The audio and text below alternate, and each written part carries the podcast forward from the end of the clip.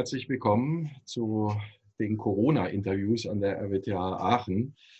Wir haben uns dazu entschlossen, äh, die Fachexpertise der Rheinisch-Westfälischen Technischen Hochschule in Aachen anzuzapfen, Fachkollegen in ihren Spezialgebieten zu befragen zur Corona-Krise, um damit eben auch nochmal aus einer wissenschaftlichen Perspektive verschiedene Fragestellungen rund um Corona abklären zu können.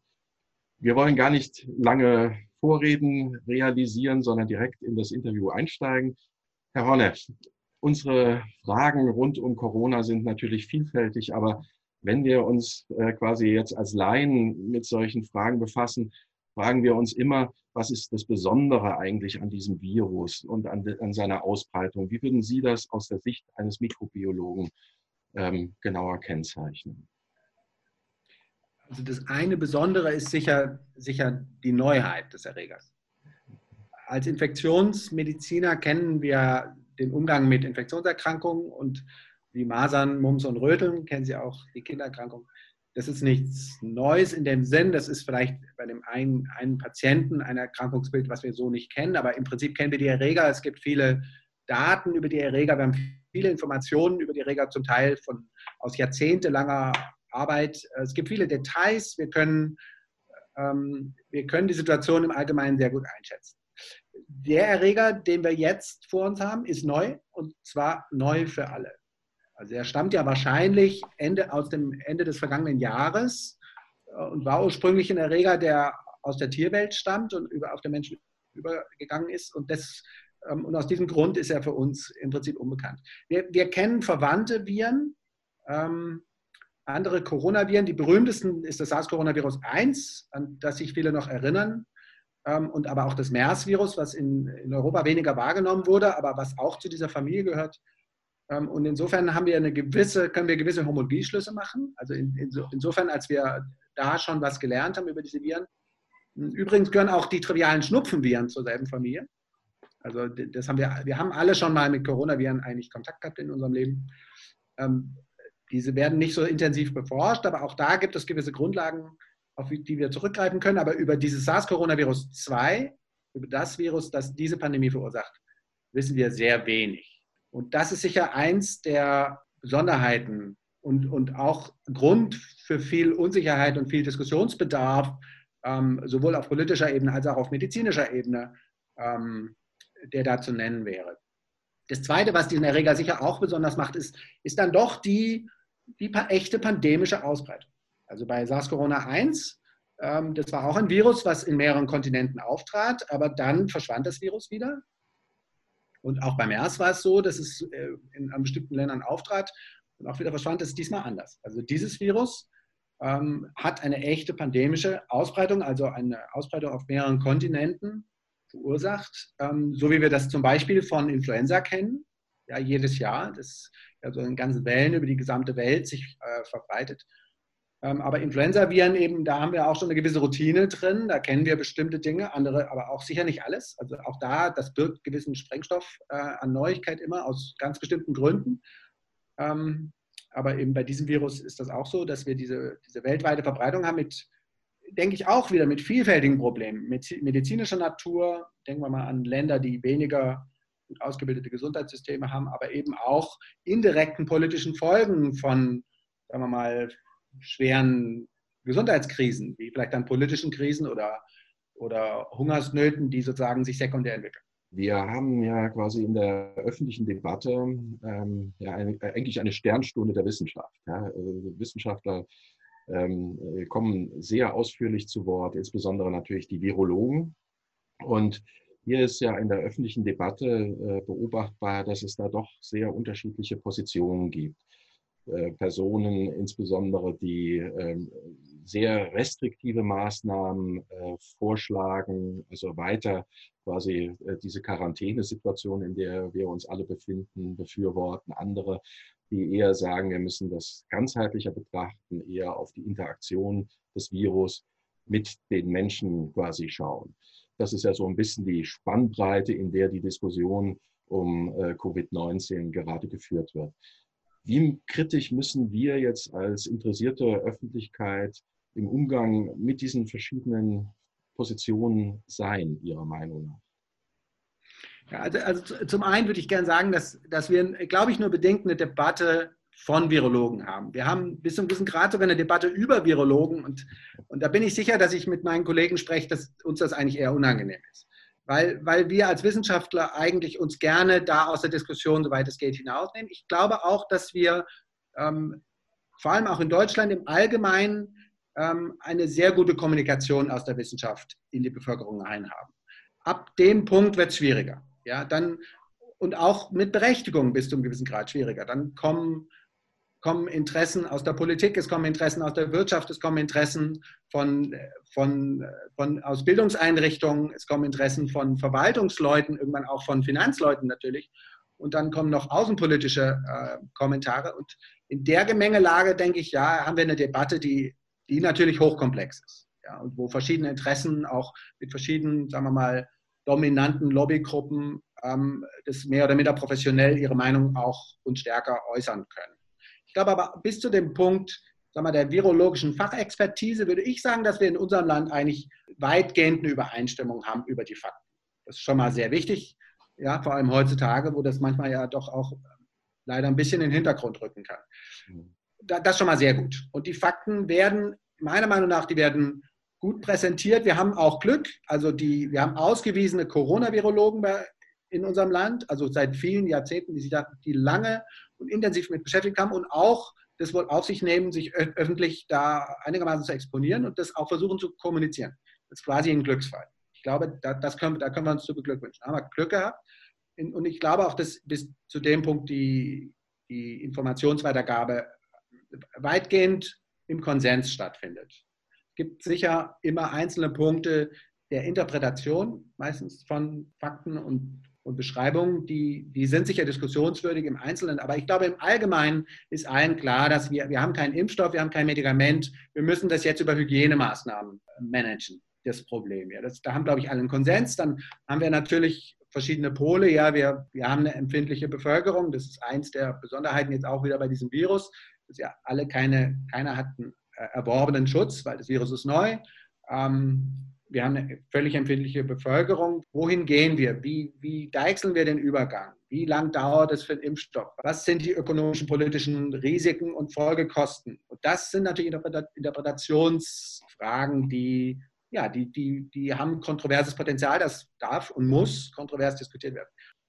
Ja, also ich glaube auch, dass, dass eine Gesellschaft eine solche Debatte aushalten muss hm. weil es eben ja auch Abwägungsprozesse wahrscheinlich sind. Ja? Also das heißt, wir haben auf der einen Seite die, diese Gefahr der Infektion, aber auch auf der anderen Seite die Gefahr des wirtschaftlichen Abschwungs, ähm, der ähm, ja, existenziellen Bedrohung für viele äh, dann äh, zur Folge hat. Oder aber auch, dass eben äh, quasi durch äh, diese ähm, äh, starken Restriktionen, die getätigt werden, ganz andere Krankheiten plötzlich oder ähm, Probleme auftauchen, äh, dass psychische Erkrankungen zum Beispiel ähm, zunehmen.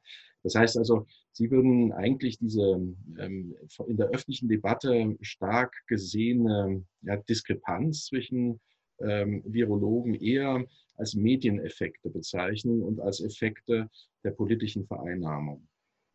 Ja, oder als, sagen wir mal, Effekte sozusagen ähm, abwärts der, Virolo der, der Faktenpräsentation, eher der Interpretation und der, sagen wir mal, in, ähm, Diskussion von den jetzt nötigen Schritten. Das sind, das sind Entscheidungen der Politik letztendlich. Die müssen dort gefällt werden und das auch, die müssen auch diskutiert werden und in der Demokratie muss das auch möglich sein. Aber von, sagen wir mal, von der, von der Fachkommunikation, glaube ich, läuft das gut, ja. Also da sehe, ich, da sehe ich wenig. Da würde ich auch sagen, das ist bis zu einem gewissen Grad so ein bisschen gemacht. Natürlich streitet man sich unter Kollegen über einzelne Befunde und es gibt äh, methodische Schwächen von Studien, aber, aber die gibt es eigentlich immer bis zu einem gewissen Grad und die kann man identifizieren, die muss man identifizieren, die muss man offen äh, kommunizieren und diskutieren und das bedeutet nicht, dass eine Studie keinen Wert mehr hat. Der wird dann geschmälert, das kann man zum Teil noch korrigieren. Ja, auch, auch Einzel- Studien sind nur bedingt aussagekräftig. Wir brauchen kumulative Werte. Aber das Problem ist so ein bisschen, das wird ja hier evident. Wir, wir haben halt wenig, bisher wenig Zeit gehabt. Das polarisiert natürlich so ein bisschen, weil die, die Daten, die wir haben, die Fakten, die wir kennen, sind immer sehr punktuell. Die sind aber noch sehr wenig noch sehr wenig auf einem breiten Fundament. Ja, das führt mich direkt zur Anschlussfrage, ähm, nämlich die Frage, ähm, wo sehen Sie quasi uns in dieser äh, Corona-Situation, wenn ich das mal so abkürzend sagen darf, in ein oder zwei Jahren und auch langfristig gesehen, was hat das für Effekte in Ihren Augen? So spannend es jetzt natürlich ist, ähm, sich über Corona zu unterhalten und über Corona zu forschen, so wenig, so gerne hätten wir verzichtet auf diesen Grad der Spannung. Äh, das ist sicher so. Ähm, wir haben auch noch andere spannende Themen, äh, die jetzt vielleicht weniger publik sind, aber wir, wir haben uns noch nie gelangweilt. Aber es, es gibt, glaube ich, in dieser Pandemie schon Aspekte, die, die uns verschiedene Dinge wieder vor Augen führen und die natürlich äh, das Augenmerk, glaube ich, auch so in der, sagen wir mal, populären Wissenschaftsdiskussion ähm, darauf lenken, die, die spannend sind. Einer ist zum Beispiel der Erreger Evolution. Eigentlich ist das für uns nichts Neues. Wir, wir kennen das. Erinnern Sie sich 2011, EHEC-Ausbruch Norddeutschland. Das war kein EHEC, das war eine Chimäre zwischen einem enterohämorrhagischen und enteroaggregativen E. coli. Das ist fast verloren gegangen. Ähm, war vielleicht auch nicht so wichtig immer zu wissen, aber, aber hat dasselbe selber uns erzählt, nämlich dass, dass selbstverständlich die Evolution nicht das Biologiebuch, was uns was über Evolution erzählt, nicht zu unserer Zeit aufhört, sondern weitergeht und dass so Erreger wie Viren oder auch Mikroorganismen generell weiter evolvieren und eine gewisse Herausforderung darstellen. Ich glaube, das beleuchtet das. Und ich meine, wir Menschen tendieren ja dazu, wenn eine Zeit lang ähm, keine Herausforderung kam, dass, dass wir da uns dann sehr gemütlich einrichten. Ja, das, ähm, und da, das ist wahrscheinlich falsch. Wir müssen wach bleiben. Wir müssen das so ein bisschen im Auge haben. Das war auch so. Es ist nicht so, dass niemand geguckt hat. Ja, also gerade jetzt zum Beispiel bei Influenza ist ja ein ganz ähnlich gelagertes Problem. Auch dieses Virus ändert sich, hat die Tendenz, ähm, sich sehr stark zu ändern und dann solche Probleme zu verursachen. Ähm, und da wird ja sehr gut geguckt. Aber generell, das, das glaube ich, ist ein, spannendes Thema. Da, da, muss man wach bleiben und da muss man ähm, gewissermaßen investieren. Da braucht man, braucht man Kompetenz auf der anderen Seite glaube ich, dass diese, diese besondere Situation bis zu einem gewissen Grad die Leute auch kooperativ gemacht hat, weil, weil das so evident eine Motivation ist, zu versuchen, was zu tun. Und ich meine, ich sehe das auch an mir selbst. Wir versuchen, wir sind jetzt keine Virologen, also wir werden auch nicht SARS-Corona-Virologen, das wird nicht so werden. Da fehlt uns die Expertise im engeren Sinn. Aber wir versuchen natürlich, Kollegen zu unterstützen in verschiedener Form, indem wir ähm, ähm, Kontakte ermöglichen, weil wir halt im Feld eine gewisse Vernetztheit auf, ähm, ähm, haben, indem wir Labore zur Verfügung stellen, indem wir ähm, vielleicht auch äh, Kontakte zu Medizinern, also zu Patientenmaterial oder äh, den dafür nötigen Regularien da irgendwie mithelfen können. Aber zum Teil haben wir auch schon inhaltliche Diskussionen geführt, auch mit zum Beispiel Frau Lem aus der Soziologie. Das ist für mich das erste Mal, dass ich so einen Kontakt habe. Das ist natürlich spannend, ja, das ist keine Frage. Man spricht mit Leuten, mit denen man vorher nicht, äh, nicht in Kontakt war. Mit, man bedenkt äh, Themen, die man vorher nicht bedacht hat. Das ist spannend. Das ist auch nicht einfach. Ja, wir unterschätzen immer, die, die Felder sind weit weg, wir haben andere Sprachen und, und Usancen, wir müssen, müssen, das dauert. Aber, aber es birgt Potenzial.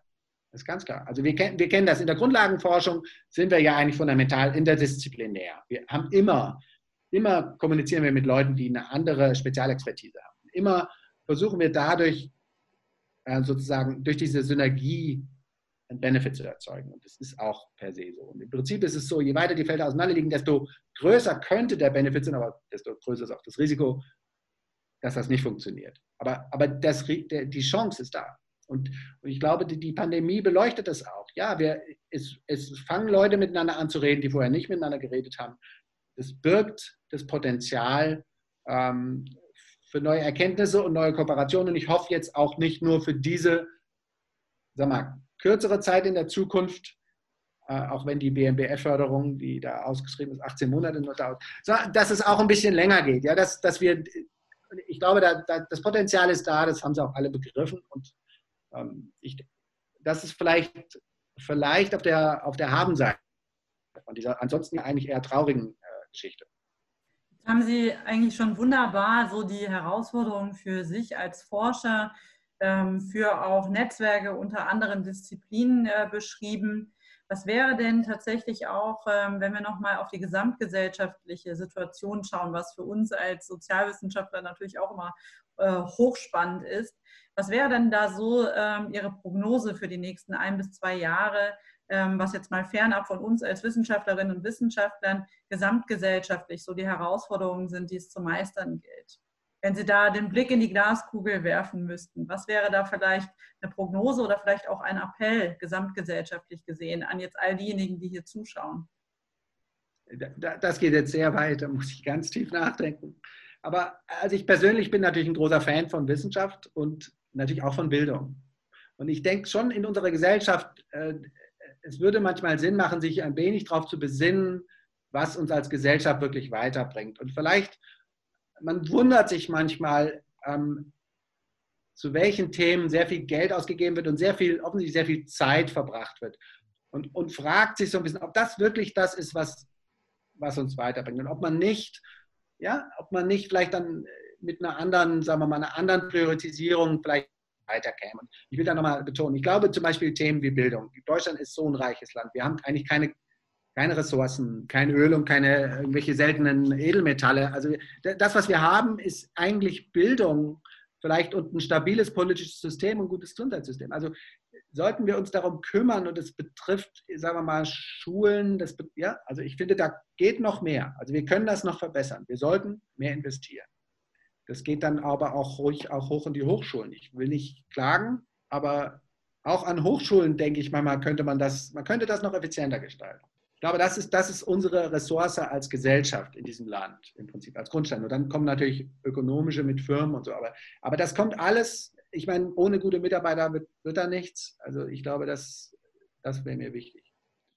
Es wird ja immer wieder Länder wie Südkorea angeführt, die nicht nur mehrere Pandemien schon erlebt haben, sondern auch, sage ich mal, äh, sehr ähm, starke Sensibilität in der Bevölkerung erzeugt haben, achtsam zu sein.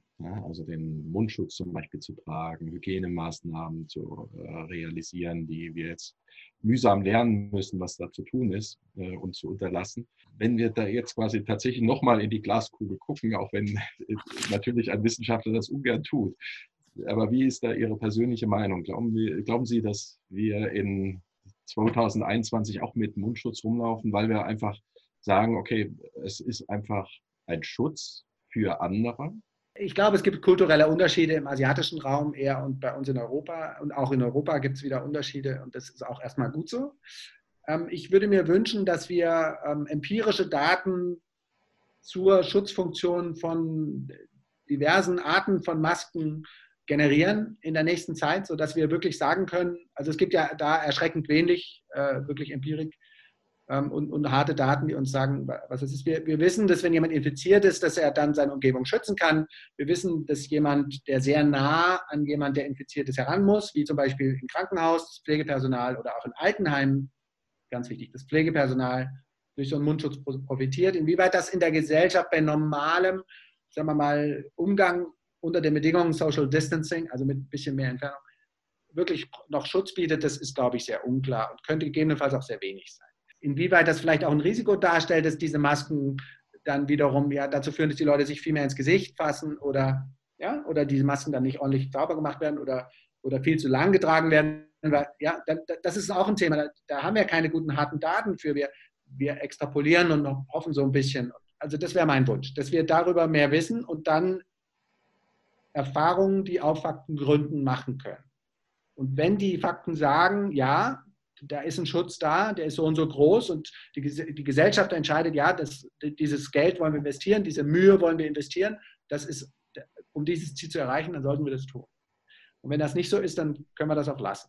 Also wir sollten, wir müssen auch aufpassen. Wir, also in, in so einer Situation wie jetzt, wo man eben so ein bisschen gegen die große Unbekannte kämpft, tendiert man dazu, vielleicht auch mal was zu machen aus Sicherheitsgründen. Einfach so ein bisschen so. Besser, besser zu viel als zu wenig. Das ist in Ordnung.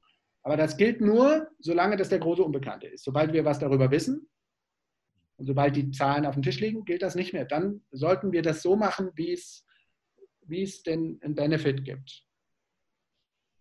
Sie appellieren immer wieder an die Wissenschaft. Das Klar. ist, ähm, glaube ich, auch äh, in dieser Stunde sicherlich das Sinnvollste. Und ähm, deswegen würde mich auch sehr interessieren, was äh, quasi für Konsequenzen dieser Corona-Situation für Ihre eigene Forschung ähm, resultiert. Also Gibt es quasi Fragestellungen, Herausforderungen, die Sie jetzt durch Corona gelernt haben, stärker in den Fokus Ihrer eigenen Forschung zu rücken?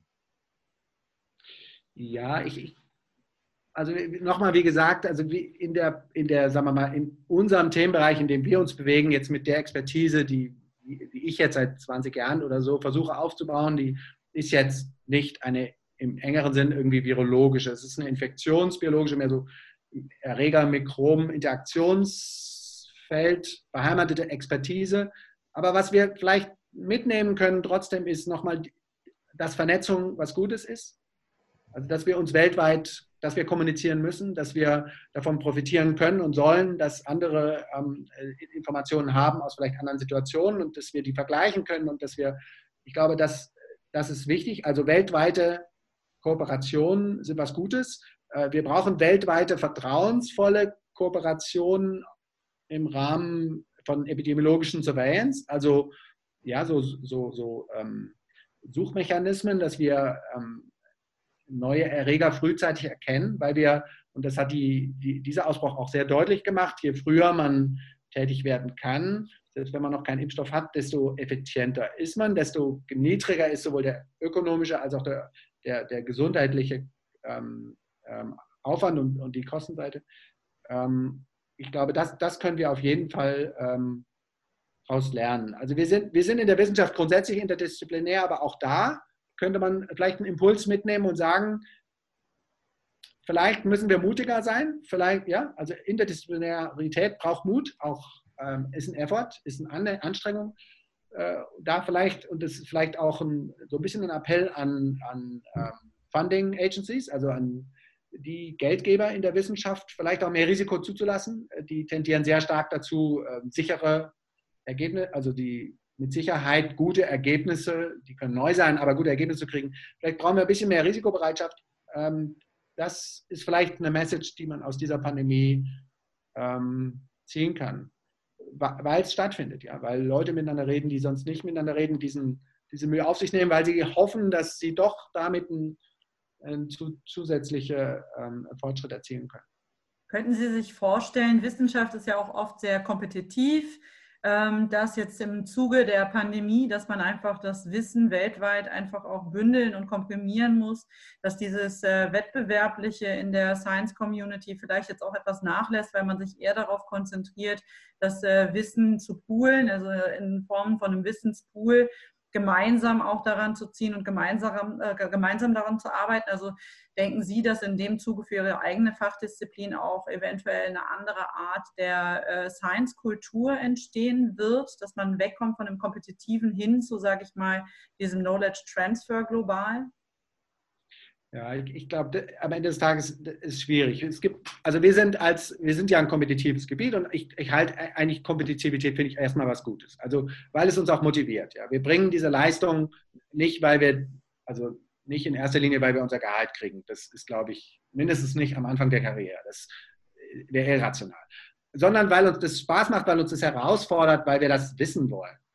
Und weil wir das vielleicht auch ein bisschen schneller wissen wollen als die Kollegen äh, sonst wo auf der Welt hat ja was, ja. Ich glaube, das treibt uns bis zu diesem Grad an. Ähm, auf der anderen Seite gebe ich Ihnen recht. Ähm, Kooperation ist wichtig und äh, wir haben interessanterweise, der Herr Drosten, der sehr ähm, ähm publik ist, der ist ja damals bei SARS-CoV-1 damit so richtig aufgefallen, dass er eben genau das getan hat, ja. Dass er, dass er ähm, eben das, ähm, Informationen zu diesem Virus öffentlich gemacht hat in einer völlig unkompetitiven Form äh, allen. Und das hat da wesentlich dazu beigetragen, dass, dass die Labore weltweit ähm, schneller sozusagen ähm, mit diesem Virus arbeiten konnten oder Mechan ähm, Methoden entwickeln konnten, um mit dem Problem umzugehen. Also er ist ein sehr gutes Beispiel dafür, dass man in bestimmten Situation tatsächlich von dieser eher kompetitiven Blickwinkel vielleicht wechseln sollte auf einen eher kooperativen Blickwinkel. Aber nochmal, ich glaube, es hat beides seine Berechtigung und, und muss vielleicht auch so ein bisschen sein. Ähm, generell hätte ich nichts, also, aber wir sind eigentlich auch sehr kooperativ. Also Wissenschaftler per se sind ja eigentlich sehr, man geht ja sehr, und das ist auch sicher einer der Gründe, warum ich das überhaupt mache, geht ja eigentlich sehr respektvoll miteinander um. Bis zum gewissen Grad. Da gibt es manchmal traurige Ausnahmen, aber im Allgemeinen, und ich finde das ja auch schön. Also ich glaube, wir, ja, es gibt vielleicht für beide, für beide Strategien gute Argumente und es gibt Zeiten, wo mir das eine und dann auch wieder vielleicht mehr das andere gefragt ist. Und ich glaube, beides ist fundamental nötig, um produktiv zu sein. Ähm, aber eben auch, um in so einem Extremfall dann ähm, schnell und ähm, auch für vielleicht schwächere, weltweit gesehen schwächere Länder, ähm, die, denen die Möglichkeit zu geben, damit umzugehen. Mhm. Sie haben damit eigentlich schon ein bisschen auf Chancen, die wir dann nach viel Leid auch aus der Corona-Krise ziehen könnten, abgehoben. Ne? Also vielleicht doch stärkere Kooperation, auch in der Wissenschaft zum Beispiel stärkere Investitionen in ähm, riskante Forschung, die eben auch Nullergebnis produzieren kann oder eben halt ein sehr überraschendes, zukunftsweisendes Ergebnis. Das ist eben offen ja, und dafür muss man eben auch bereit sein, Geld äh, zu, zu investieren. Sehen Sie denn noch weitere Chancen, die wir quasi aus dieser Krise langfristig ziehen können? Ja, also für die Wissenschaft, für die Gesellschaft vielleicht ähm, nochmal, dass man, dass man sich so ein bisschen besinnt, was einem wirklich wichtig ist. Äh, ich meine es vielleicht trivial, ich bin jetzt auch kein Pfarrer, aber was einem wichtig ist im Leben. Ich glaube, dass viele Leute so Gedanken derzeit ein bisschen haben und ich glaube, das muss nicht zu ihrem Schaden sein, weil es vielleicht wichtig ist, dass vielleicht gewisse gesellschaftliche äh, Entwicklungen äh, eigentlich nicht uns das geben, was, was wir uns von versprechen ähm, und dass es vielleicht auf andere Weise ähm, besser sein könnte. Ich glaube, das, davon könnte man noch in dem Zusammenhang von profitieren.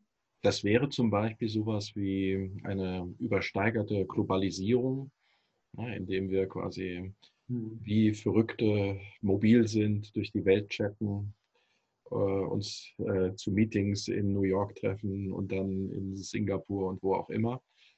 Ähm, sie spielen wahrscheinlich auf, auf ein solches Verhalten an.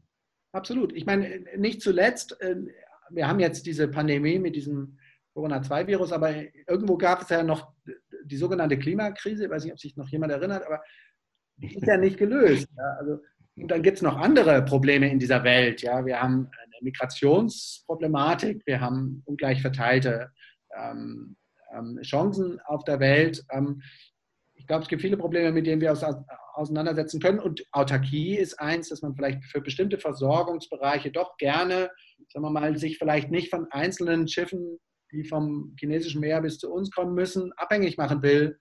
Ohne dass ich jetzt sage, das ist schlecht per se, aber dass, dass man vielleicht eine, eine Prozessoptimierung auch mal zurückstellen muss äh, zugunsten einer Versorgungssicherheit. Ja, das kann sicher eine, eine, eine Message sein, die, die über diese Pandemie ähm, sehr deutlich wurde. Ja, wir kommen zum Ende unseres Interviews und da würde ich Sie gerne fragen, wie Sie sich selbst ganz konkret äh, vor Corona schützen und nicht nur Sie selbst, sondern auch Ihre Mitarbeiter an Ihrem Lehrstuhl. Ja, wir, wir befolgen streng die Regeln des Robert-Koch-Instituts. Selbstverständlich. Sehr schön, ja. Also Verhaltensregeln, Social Distancing, keine Hände schütteln und Abstand halten. Wir haben uns ein bisschen darum gekümmert, natürlich. Also Sie können sich das vorstellen, wir wer vielleicht in seinem Umfeld empfindliche Personen hat, wen wir deswegen vielleicht ein bisschen sozusagen aus, dem, aus vielen Kontakten raushalten wollen. Wir haben versucht, die Leute in Laboren ein bisschen weiter zu verbreiten. Das geht nur bedingt. Wir sind eine staatliche Uni. Wir haben versucht, die, die Büros ein bisschen äh, anders zu besetzen. So, so wir das können, ähm, haben wir das versucht und auch getan. Wir haben ja viele Arbeiten, die können auch von zu Hause erledigt werden. Auch das versuchen wir umzusetzen. Also das sind alles genau die Regeln, die das Robert-Koch-Institut ähm, an alle weitergibt. Die haben wir auch versucht weiterzugeben. Und trotzdem versuchen wir einen Betrieb am Laufen zu halten, weil wir glauben, dass, dass wir jetzt mehr denn je infektionsbiologische Forschung brauchen und infektionsbiologisch ausgebildete Nachwuchskräfte brauchen und deswegen natürlich weiterarbeiten müssen. Ja. wenn wir das jetzt nicht tun und vielleicht auch über viele Monate nicht tun, dann, dann fehlt uns das. Ja, ganz herzlichen Dank, Herr Horne, für dieses Interview. Ihre spannenden Einblicke in die Thematik Corona.